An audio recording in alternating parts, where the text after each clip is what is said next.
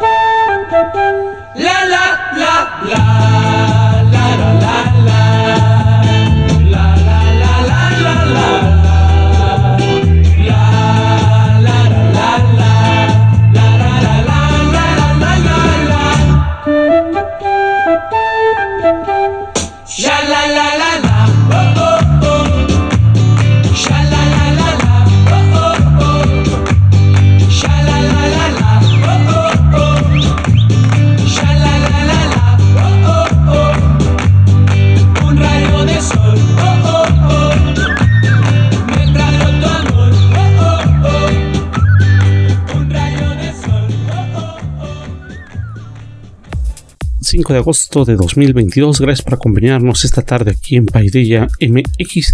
Pues con lo que iniciamos fue Un rayo de sol.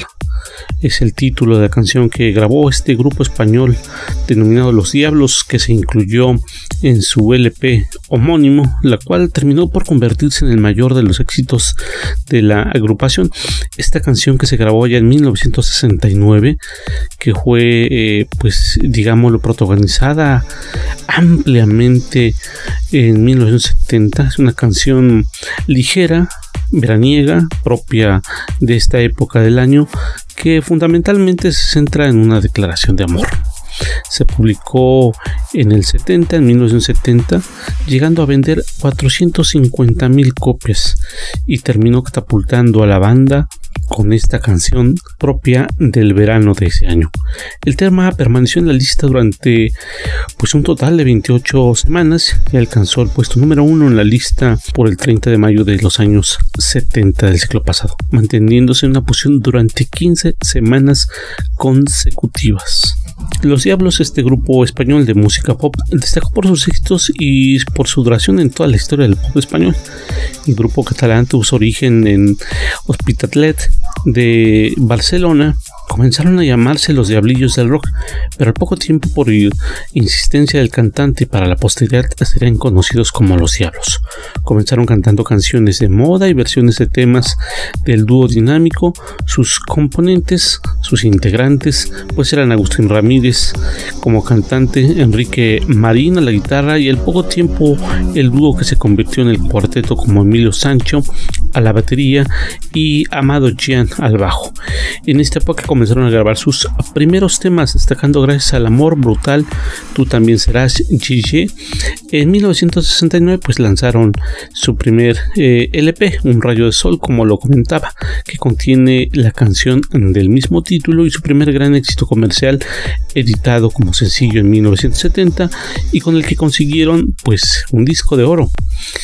Eh, ya lo decía, se catapultaron a la fama y en los años sucesivos continuaron publicando temas poperos juveniles eh, como de fin de semana, acalorado o, o Julie, niña de papá o luna de miel. Hasta su disolución allá en 1978, el grupo reapareció en 1982 y posteriormente colaboraron con Fórmula 5 en el proyecto llamado Fórmula Diablos entre 1996 y 2001. En abril de 2002, los Diablos tienen una nueva formación. Parte de la formación de los Diablos creo compuesta por Agustín Ramírez, Amado Gian, Adolfo Rodrigo, Giorgi Griso, David Samagent y Steins Olmos. Así que bueno, pues a propósito de las vacaciones de verano y de lo que hoy escucharemos en nuestras colaboraciones, pues decidimos entrar con este clásico para desempolvar un poco la audioteca de Paideia MX. Bueno, pues aprovecho también para agradecer todos sus mensajes, comunicaciones, textos que hemos recibido a través de nuestras cuentas en redes sociales y por supuesto a nuestro número de Paideia en WhatsApp 33 107 11 434 33 107 11 434 ahí es eh, pues la vía de comunicación a través de la cual ustedes pueden enviarnos su eh, pues sus mensajes esto que hemos estado al pendiente de eh, pues todas sus aportaciones, sus comentarios. Así que pues les agradecemos algunos de los mensajes que nos han llegado a nuestro número telefónico de Payday MX 33 107 11 434. Agradecemos a Tere, a Enrique, a Juan, a Pedro que nos están escuchando en el Estado de México. Por supuesto también estamos eh, recibiendo el mensaje de Julia, de Erika, de Mauricio que nos escuchan en, Guadalajara. Eh, por supuesto también estamos leyendo aquí, agradecemos el mensaje de Eric que nos escucha en Puebla, de Viviana que nos escucha en Tabasco. Gracias a todos sus comunicaciones. Por supuesto que estamos aquí divulgando conocimiento a través de esta frecuencia, de esta señal del conocimiento. Bueno, pues vamos a tratar eh, algunos temas que son importantes. Eh, ha pasado un proceso electoral interno. Eh, es importante que podamos eh, como ciudadanos visualizar cuál es el esquema de participación de organización que tienen los partidos políticos. Hace algunas semanas pues fuimos testigos eh, como eh, pues el dirigente de un partido político nacional, el del PRI, pues hacía gala de su vocabulario eh, se expresaba no solo de los periodistas, sino de pues las mujeres de una forma poco cortés. Después eh, nos enteramos que había también grabaciones del dirigente del PAN, del Partido Acción Nacional, y bueno, recientemente, el fin de semana pasado, pues se dieron las elecciones para eh, elegir a quienes van a ser delegados y consejeros. Pues vayamos a nuestro tema central. El tema de fondo esta tarde aquí en Paideya MX. El tema central. El pasado sábado 30 y domingo 31 de julio se eligieron a los coordinadores distritales que serán integrantes de los 300 congresos distritales de Morena. En cada distrito se eligieron a 5 mujeres y a 5 hombres, cumpliendo con la paridad. Estas 10 personas electas tomarán los cargos de coordinadores distritales, consejeros y consejeras estatales, congresistas estatales y congresistas nacionales. Los morenistas electos serán participantes en otras elecciones sesionarán en congresos estatales y elegirán a los consejos estatales. Para tal efecto, se llevaron a cabo 300 asambleas distritales en todo el país, donde se instalaron 345 centros de votación con el objeto de iniciar este proceso de renovación de los órganos de dirección de este partido político, tanto en el ámbito nacional como en el ámbito estatal. Los electos nombrarán a los consejos estatales y a los comités ejecutivos estatales. Y además serán los delegados al tercer Congreso Nacional que se realizará en el mes de septiembre quienes a su vez pues formarán parte o integrarán a los nuevos integrantes del Comité Ejecutivo Nacional de Morena. Las opiniones en prensa, radio, columnas, tweets, en redes sociales en general se han centrado en estos pequeños escándalos que tuvo Morena en su proceso interno en esta elección abierta, pero los ciudadanos poco nos hemos detenido a pensar qué papel han jugado los partidos políticos al momento de elegir a sus dirigentes nacionales, estatales y municipales. Vale la pena detenernos y reflexionar. Ningún otro partido político ha abierto su elección a sus militantes y simpatizantes. Y este pasado fin de semana participaron en el proceso interno de Morena más de dos millones y medio de mexicanos que tienen simpatía por este partido político sin duda alguna, abrir su elección a un proceso abierto, directo, transparente, no beneficia en la imagen pública a ningún partido político porque puede dañar su presencia ante los medios. Pero Morena lo hizo. No lo han hecho así otros partidos políticos que en algún otro momento tuvieron el poder presidencial. Nunca lo hizo el PRI, supuesto, porque quien elegía al dirigente nacional era el titular del Poder Ejecutivo. No lo hizo el PAN porque siempre ha sido una pequeña élite la que elige a quién será su dirigente nacional, sus dirigentes estatales, sus coordinadores en el poder legislativo, ya sea federal o estatales. Y así, de esa forma, es como hemos vivido estos eh, pasados tiempos. No obstante, este partido político que hoy ocupa la presidencia de la República, pues decidió, con todas las amenazas que pudieran darse, decidió hacer una elección abierta, una elección transparente y en la cual pues desde luego que estaban expuestos situaciones como las que ocurrieron el pasado fin de semana. Las prácticas antidemocráticas son reprobables sin duda alguna, pero hay que recordar que también son producto de la cultura política que imperó en nuestro país durante más de un ciclo. Durante el periodo de la hegemonía política fue conocida la frase de el que no tranza no avanza, que un político pobre es un pobre político. Más que asustarnos por una elección que sin duda alguna fue abierta, directa y transparente por los sucesos que ocurrieron un fin de semana, hay que preguntarnos si efectivamente los otros partidos políticos abrirán la elección de sus dirigentes estatales, nacionales y municipales a la vista de los ciudadanos, al observador del análisis y de los medios de comunicación hay que preguntarnos la forma en la cual elegirán a sus próximos candidatos a gobernadores en estos dos estados donde habrá elección el próximo año. ¿Cuál será el mecanismo que utilizarán para elegir a su candidato presidencial? Y finalmente, ¿cuáles serán los eh, derroteros que utilizarán estos partidos políticos para elegir a sus candidatos a diputados locales y federales de cara a la elección de 2024? Hay que recordar que constitucionalmente los partidos políticos son entidades de interés público. Lo que ocurra en ellos interesa a la sociedad. La democracia en los partidos políticos es un tema importante. Pues ese fue nuestro tema central esta tarde de viernes aquí en Paideya MX en su versión radio. Para continuar nuestro programa, ¿qué les parece si vamos con la doctora Bárbara Cabrera y su columna Nornilandia?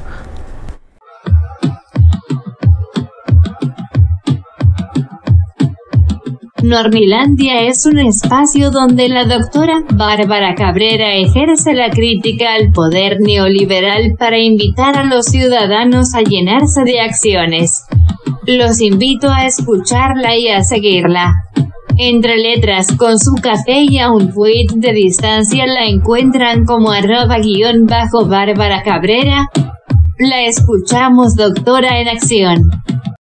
La recalcitrante oposición. El poder solo corrompe a los corruptos, hace golfos e inmorales a los que ya lo eran antes. Juan Barranco. Seré breve. Supongamos que la oposición en México existe, por aquello de que para hacerlo se requiere tener definido un proyecto y ser este el punto de inflexión para contraponerse a las actuales políticas públicas del gobierno de la cuarta transformación del presidente Andrés Manuel López Obrador. Han transcurrido tres años del cambio de régimen y ellos, los opositores, ese minoritario y ruidoso sector, continúan sin mostrar rumbo.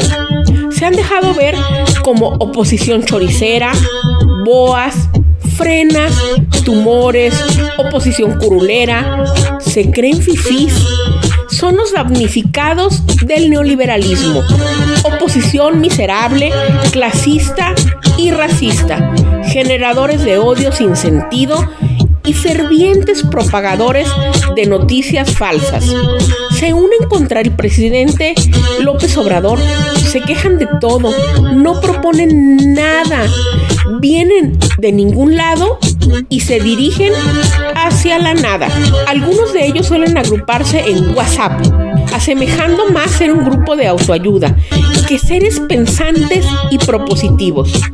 Lejos, muy lejos están de ello. En las redes sociales se muestran conforme a su naturaleza, insultando y descalificando los avances para rescatar el país al que tanto daño le causaron cuando tenían cooptado el poder, dejándolo al borde del abismo mostraron ser entonces como gobierno neoliberal y ahora como recalcitrante oposición unos golfos e inmorales, tal como lo aludo desde la frase inicial de esta Nornilandia. Ellos están desesperados y lo estarán aún más después del 5 de junio, ya que se llevarán a cabo procesos electorales locales ordinarios en Aguascalientes, Durango, Hidalgo, Oaxaca, Quintana Roo y Tamaulipas, donde el partido Morena se llevará la mayoría de las gubernaturas, mostrando una vez más a los moralmente derrotados que el pueblo despertó y está presto a ejercer su poder ciudadano. Tengan para que aprendan. En definitiva, son una chunga, consolidándose como la recalcitrante oposición que está y seguirá moralmente derrotada, cuyo lugar está situado en el basurero de la historia. Es todo por hoy. Hasta la próxima, Nornilandia. Los invito a intercambiar puntos de vista acerca de estos temas. La encuentran entre letras con su café y a un tweet de distancia como arroba guion bajo Bárbara Cabrera.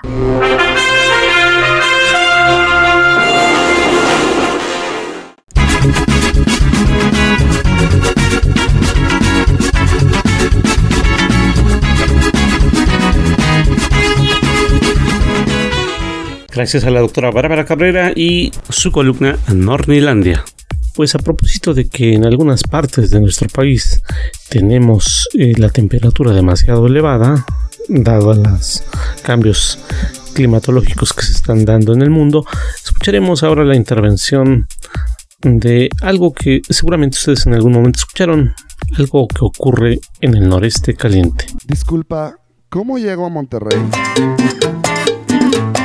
Hasta mero arriba a la derecha, compadrito. Thank you.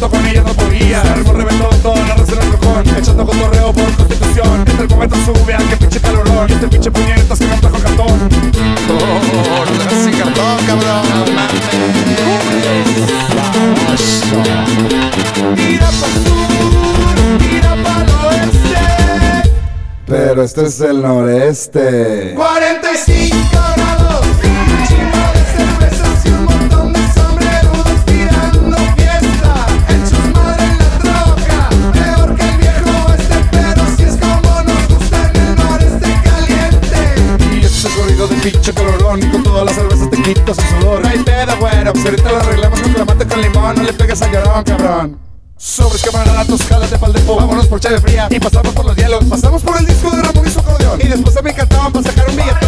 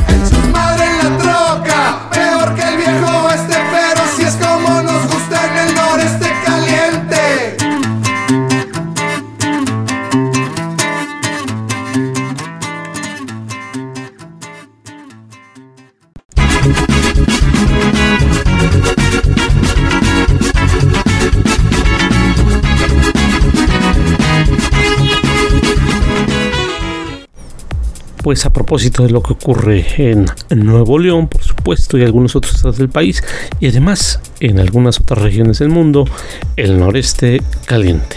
Vamos a escuchar ahora a Elizabeth García Vilchis y las mentiras de la semana. Este es el quién es quién en las mentiras de la semana. Este es el quién es quién en las mentiras de la semana del 3 de agosto de 2022. No temer, ni ruptura, ni salida, ni violación al TEMEC. El debate público desatado tras los señalamientos de posibles violaciones al Tratado de Libre Comercio entre México, Estados Unidos y Canadá por la política energética de México ha causado una avalancha de columnas, programas, debates, opiniones, entrevistas, reportajes en radio, televisión y también en las redes sociales. Campaña que por cierto aún no termina. La opinión de la oposición y de casi todos los medios es que México está violando el tratado comercial y que como dice Raimundo Riva Palacio, el presidente es suicida. porque dice que se quiere salir del tratado, lo cual no es verdad. Todos a punto de aplaudir que se sancione a México. Pero no hay tal violación. El artículo 8 del tratado reconoce la soberanía de México sobre sus recursos naturales, su derecho a legislar de acuerdo a sus intereses sobre el sector energético. La postura del presidente es defender la dignidad de México y la soberanía nacional y hacer valer la promesa de Joe Biden de que la relación entre México y Estados Unidos es una relación de respeto a la soberanía en pie de igualdad como buenos vecinos, sin hegemonías. Pero, por ejemplo, el primero de agosto pasado, en su columna, el señor Raimundo Riva Palacio escribió, Andrés dispuesto al suicidio, promoviendo la salida del tratado comercial y anunciarlo el 16 de septiembre para buscar el consenso popular. Todo eso es falso. Pero más allá, la comentocracia está lanzada defendiendo intereses extranjeros en materia energética. Felices si sancionan a México. El presidente Andrés Manuel López Obrador ha dicho en este mismo espacio que es falso que se busque la salida del acuerdo. No va a haber ruptura, no solo porque no tenemos la, porque tenemos la razón, sino porque no nos conviene y tampoco le conviene a Estados Unidos. Sin embargo, el objetivo del gobierno de México es no ceder la soberanía, hacer valer sus derechos sobre los recursos energéticos del país y sostener en alto la dignidad de nuestro pueblo. Pero pues sabemos que eso no lo entienden los conservadores, tan dados al malinchismo y también al entreguismo. Siguiente, por favor. Predominan perfiles falsos de secretarios de Estado y también del presidente. En los últimos meses se ha detectado la creación de muchos perfiles en redes sociales con intenciones como extorsionar, defraudar, difundir información falsa sobre actividades del quehacer gubernamental y suplantar identidades para propagar mensajes de odio. Tal es el caso de las cuentas falsas a nombre de secretarios como Rocío Nale de Energía, Luis Alcalde de Trabajo, Rabindranath Salazar, Rogelio Ramírez de la O de Hacienda, así como la doctora Beatriz Gutiérrez Müller y el presidente de la República, Andrés Manuel López Obrador con el propósito de combatir la infodemia y los fraudes en todas sus variantes, informamos que el gobierno de México no hace rifas ni ofrece recompensas a través de Internet ni de redes sociales y las cuentas de funcionarios públicos se encuentran verificadas. Le pedimos a todos los que nos están viendo que no se dejen sorprender. Se trata de mensajes malintencionados con intenciones perversas que van desde el descrédito a la labor de funcionarios hasta la difamación y las extorsiones. Y vamos con otra, la pobreza franciscana. Desde que el presidente de México, Andrés Manuel López Obrador, informó que la administración entra en una nueva etapa de la austeridad republicana a la llamada pobreza franciscana, que consiste en reducir todos los gastos superfluos del gobierno, como la compra de nuevos autos, viajes al extranjero, gastos de oficina, entre otras medidas. Se trata de un ahorro en beneficio del pueblo a través de los programas sociales. No es como en la era neoliberal, que cuando se hablaba de austeridad en el gobierno se refería a reducir el gasto social en educación, cultura, o e, era sinónimo de despedir trabajadores o de reducir sus salarios. Esta austeridad parte del principio de que no puede haber gobierno rico con pueblo pobre. Sin embargo, como avalancha, medios de comunicación, columnistas y una campaña en redes sociales se lanzaron a criticar las nuevas, eh, eh, a las nuevas medidas. Aquí vemos medios de comunicación como Reforma, El Imparcial, Excelsior, además de personajes como Max Kaiser, Chumel Torres, Luis Cházaro, Jorge Triana, así como Denise Dresser. Leonardo Curcio, las organizaciones México Cómo Vamos, México a favor de la corrupción y Sociedad Civil MX.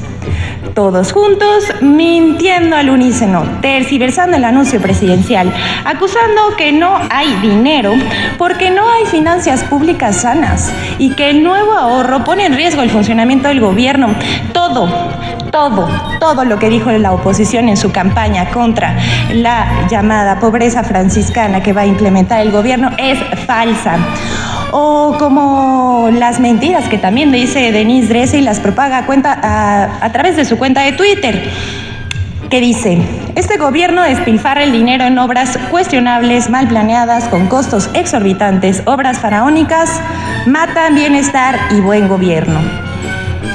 Pero pues eso es falso. Este gobierno trabaja para el pueblo y vela por los intereses del mismo. Y las obras son amplio beneficio social.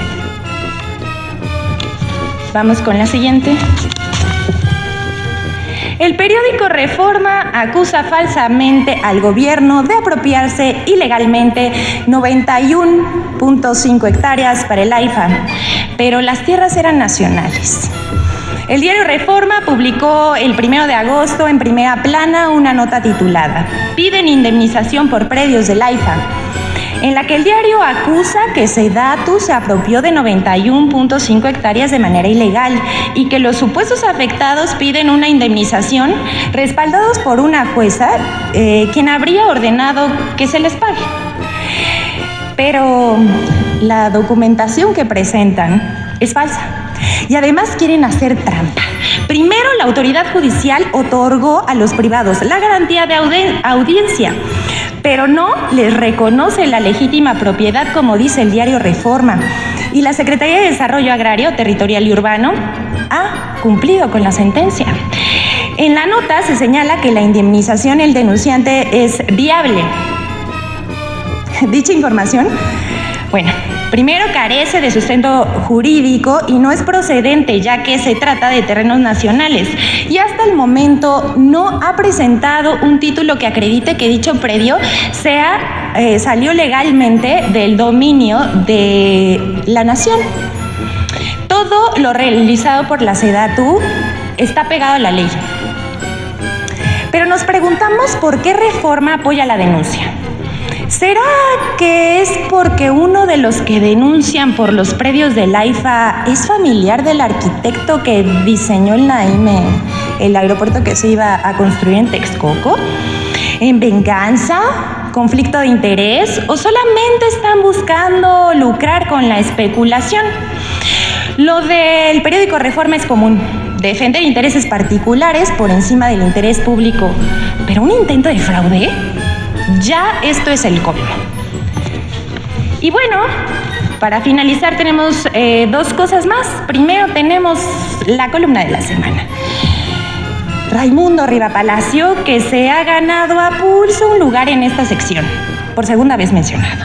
Ahora es ejemplo de lo que puede denominarse como periodismo ficción el columnista del financiero afirma que hay suficiente evidencia empírica para afirmar que López Obrador violará lo que sea para mantener a Morena en el poder o no entregará la presidencia si pierde en 2024, lo que obliga a la oposición a pensar cómo le hará si este escenario se materializa. El señor se atreve a decir todo eso, pero no tiene prueba alguna. Solo son conjeturas. Es puro invento, sin pruebas. Cuando un periodista inventa, se dice que vuela, pero con Riva Palacio, de plano, nunca toca tierra. Y bueno, eh, queremos eh, dar una precisión con respecto a la periodista Reina Aide, que se encuentra en este momento en Barcelona y que antes de venir a esta conferencia de prensa habría denunciado que se le estaba persiguiendo o, amenazando. Eh, sin embargo, nosotros recordaremos que la semana pasada estuvo aquí y se atendió su denuncia. Eh, negamos absolutamente desde este espacio que se le esté persiguiendo o que se le censure. Como dijo el presidente, es bienvenida las veces que quiera asistir a esta conferencia de prensa y en este gobierno eh, se atenderán todas sus demandas.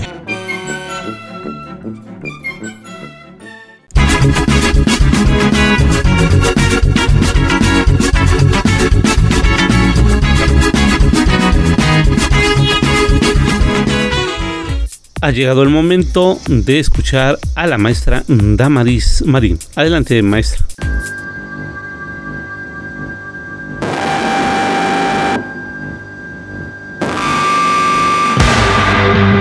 Estos son los clips para conocer más con Damaris Marín.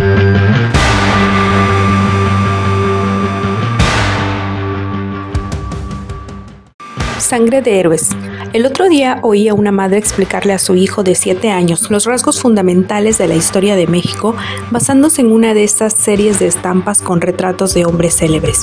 Le decía, Morelos es el del pañuelo amarrado en la cabeza, Zaragoza el de los anteojitos, Colón es este, que se parece a tu tía Carmela, y Turbide el de las patillas y el cuello hasta las orejas. El cura Hidalgo es este viejito calvo. Francamente, mi primera clase de historia fue mucho más interesante. Mi madre me llevó a la lóndiga de Granaditas y me dijo, de esos ganchos que ves allí colgaron las cabezas de los insurgentes. Me impresionó tanto la noticia que me quedé convencido de haber visto no solo los ganchos, sino también las cabezas, al grado de que años después que regresé a Guanajuato me quedé asombrado de no encontrarlas.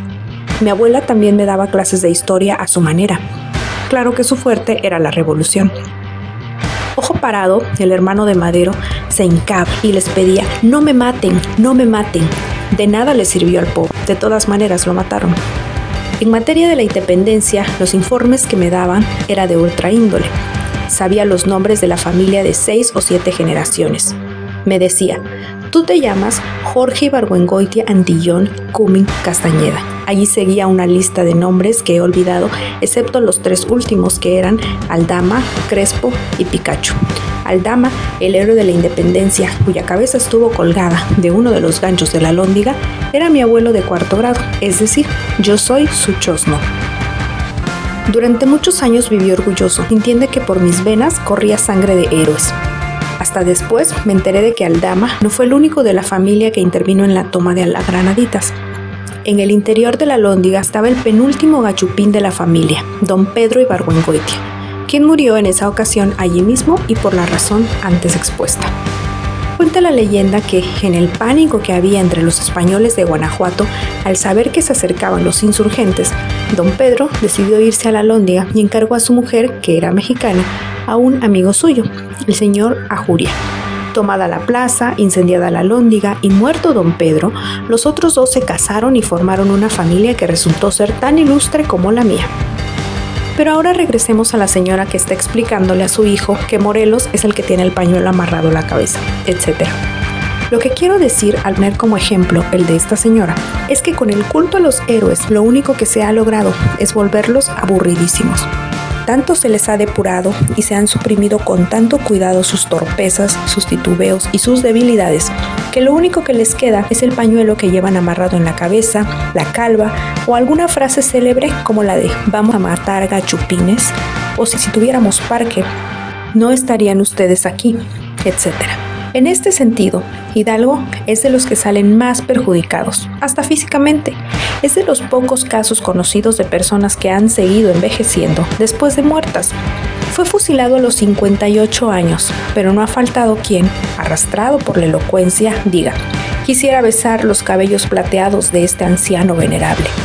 Cada año se conmemora su célebre grito, repitiéndolo, corrigido, censurado y aumentado hasta volverlo irreconocible de tal manera que cuesta trabajo imaginar en sus labios frases que no sean viva México, viva Fernando VII, vamos a matar gachupines, o peor todavía, viva México, viva la independencia, vivan nuestros héroes.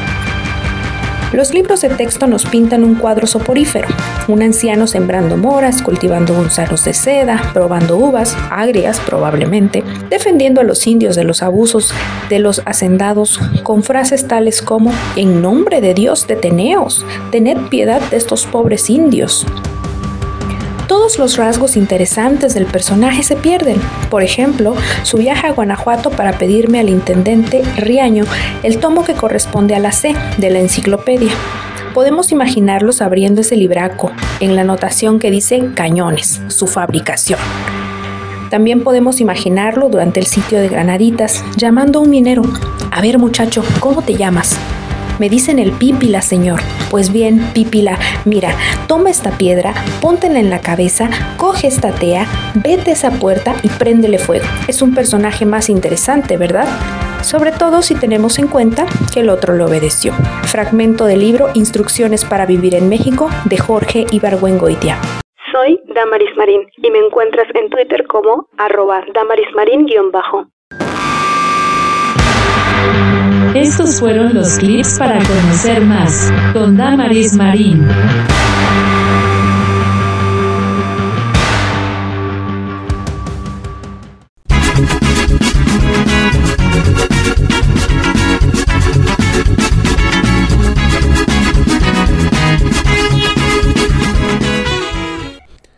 Pues escuchamos ahí la intervención de la maestra Damaris Marín, a quien le envío un saludo cordial. Gracias, maestra, por sus aportaciones y, bueno, especialmente esta que nos recuerda justamente el papel que a veces juega la historia de bronce. Pues vamos a escuchar la segunda parte de Flor Méndez y cómo le fue en sus vacaciones. Así que adelante, Flor, te escuchamos. Vacacionando Ando con Flor Méndez. Muy buenas tardes para todos. La semana pasada iniciamos esta travesía por medio de la cual conocimos un poco de la provincia de San Luis, en Argentina. Pero todavía hay mucho por descubrir. Nuestro itinerario continuó con la visita a la reserva Mogote Bayo. Allí se ofrecen dos recorridos. El primero y más completo es donde encontramos el Via Crucis, que no pudimos realizarlo porque requería una hora y media de caminata y no contábamos lamentablemente con ese tiempo.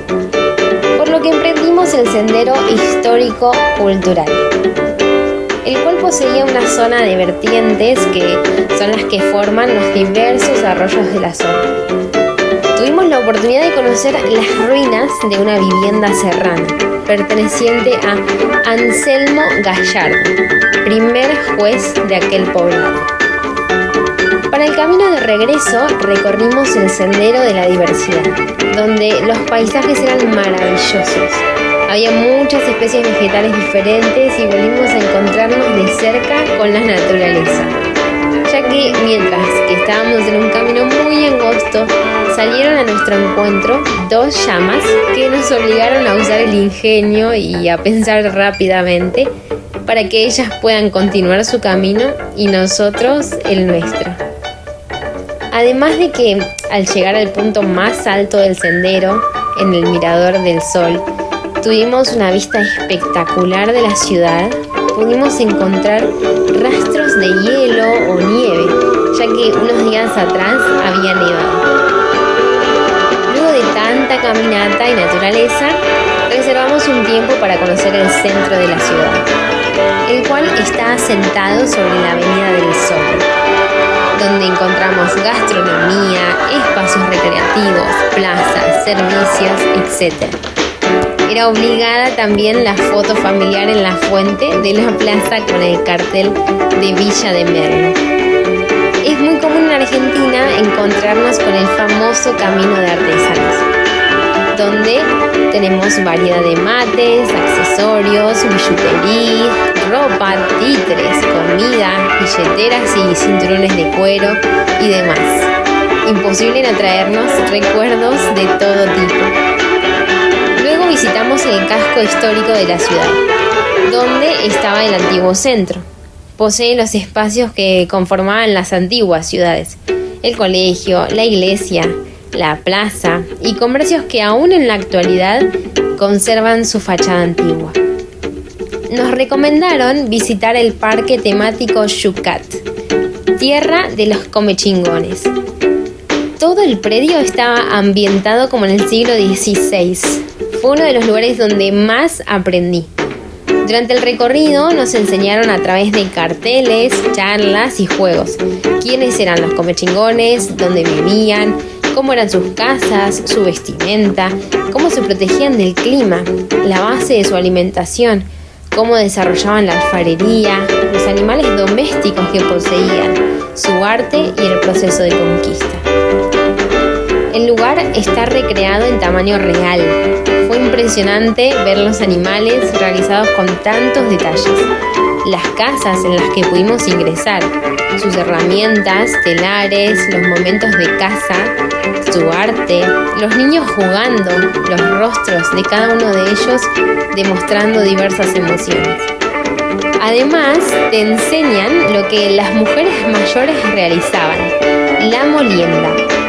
Y pudimos poner en práctica lo aprendido con los morteros que nos proporcionaron en el lugar, realizando nuestra propia harina de maíz. Nos enseñaron técnicas para el mejor manejo del arco y la flecha, así que estuvimos un largo rato practicando hasta darle en el blanco. Luego, nuevamente el trekking presente, caminamos un largo recorrido hasta llegar al mirador Peñón del Colorado. El camino es amplio y seguro. El sol ilumina el sendero de forma cálida. Entre la vegetación logran pasar esos pequeños rayos que hacen que se convierta en un camino muy especial, que llenaba a sus transeúntes de paz. Luego de una preciosa vista, y una bajada rápida, visitamos el reloj del sol.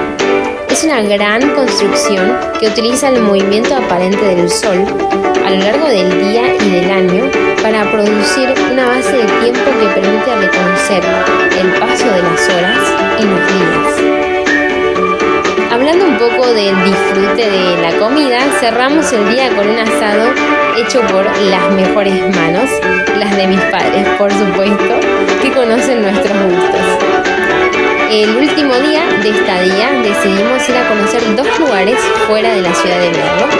Viajamos dos horas hasta Potrero de los Funes, donde conocimos la peatonal y su centro. Comimos en La Delfina, un lugar muy reconocido en esa ciudad, y visitamos el hotel Potrero de los Funes, el cual está situado a las orillas del embalse y lo distingue su cafetería flotante. Desde allí volvimos a viajar, esta vez con destino a la capital, San Luis, donde conocimos la parte histórica de la misma, que cuenta con una catedral imponente, de una arquitectura sin igual. Luego nos dirigimos a una casa histórica, construida en 1860, en la cual actualmente se encuentra el Honorable Consejo Deliberante, construida por el mismo arquitecto que diseñó la catedral.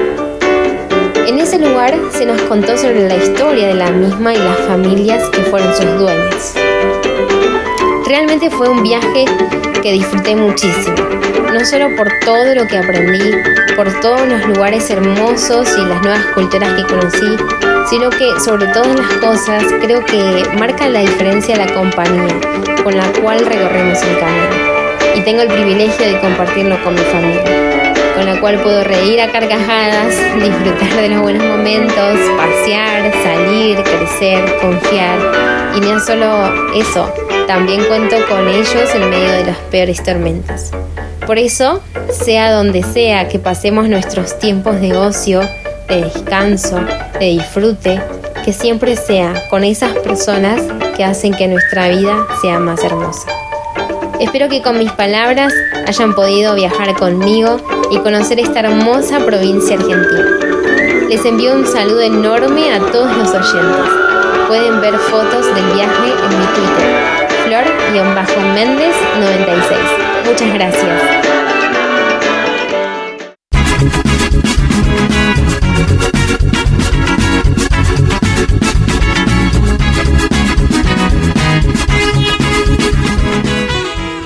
Pues ahí escuchamos la segunda parte de Vacacionando Ando de Flor Méndez. Gracias Flor por compartirnos tus eh, vacaciones. Un periodo que, bueno, al igual que en Argentina estamos viviendo o vamos a vivir en México. Gracias por compartirnos esa parte. Pues eh, vamos a cerrar nuestro programa con la contribución que nos hace la doctora Teresa Zamora Lobato en su sección Tips para no financieros. Adelante, doctora. Tips para los no financieros con Teresa Zamora Lobato.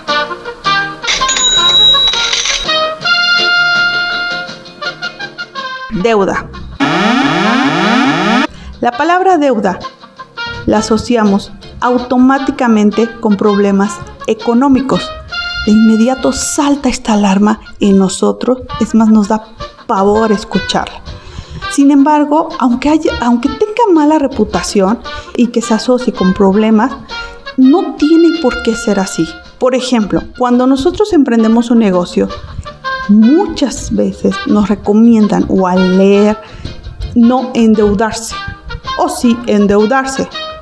Sin embargo, cabe señalar que poner un negocio implica un gasto muy fuerte al inicio.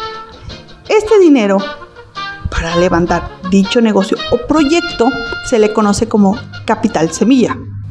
Los emprendedores suelen buscar financiamiento para echarlos a andar, pero hay dos formas. La primera es solicitar un préstamo a cualquier institución bancaria y el segundo, buscar personas ángeles que desean inyectarle um, el dinero suficiente a tu proyecto o negocio, lo cual se le denomina inversionista, que confían en ti prácticamente, en tu idea.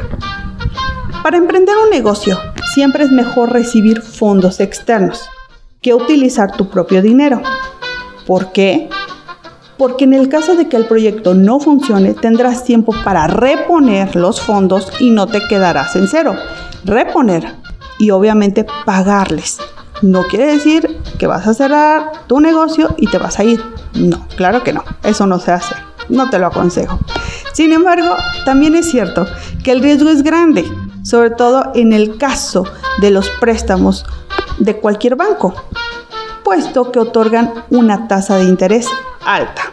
Así que la deuda suele ser mucho mayor que el dinero recibido para emprender con un negocio a través de una persona que te dé ese capital. Pero ¿existe alguna alternativa distinta a inversionista y mm, algún banco? Sí. Hoy muchos emprendedores buscan financiamiento a través de plataformas digitales. Así es, plataformas digitales, que se le, se le denomina crowdfunding. Allí los usuarios revisan los proyectos y deciden aportar cantidades mínimas que en conjunto terminan por levantar cualquier proyecto. Si la idea es sólida y el modelo de negocio parece conveniente para todos, no es difícil recibir por parte de la comunidad de estas plataformas. La ventaja de esta opción es que no adquieres deuda. Como tal, suele funcionar bajo el esquema de retornos a través de acciones o bien de beneficios para la comunidad relacionada con el negocio en cuestión. Por ejemplo, si quieres emprender un negocio de venta de artículos eh, online, de papelería, ahorita que se viene la época de eh, escolar, la comunidad que aporte capital para el proyecto puede recibir una parte de las acciones de la empresa o productos a cambio de su contribución. Aunque no lo crean, hay gente que prefiere también eso. En conclusión, la deuda por sí misma no es mala. Incluso se te recomienda para iniciar un negocio. Aunque ya existen alternativas para que no empieces endeudado. Sin embargo, también hay alternativas distintas, como las que conocemos comúnmente. Yo soy Teresa Salo y en Twitter me pueden encontrar como arroba salo-teresa.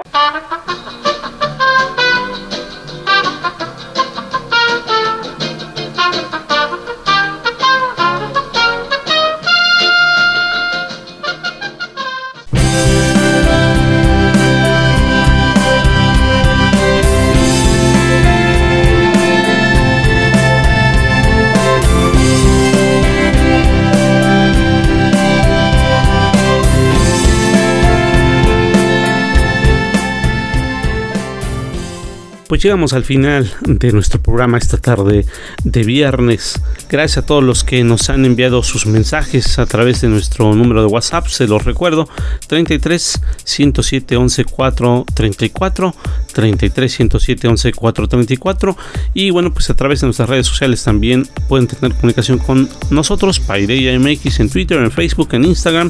Les adelanto que están invitados a nuestro próximo programa la siguiente semana. No se lo pierdan porque habrá sorpresas a propósito del aniversario que tendremos en Paidilla MX.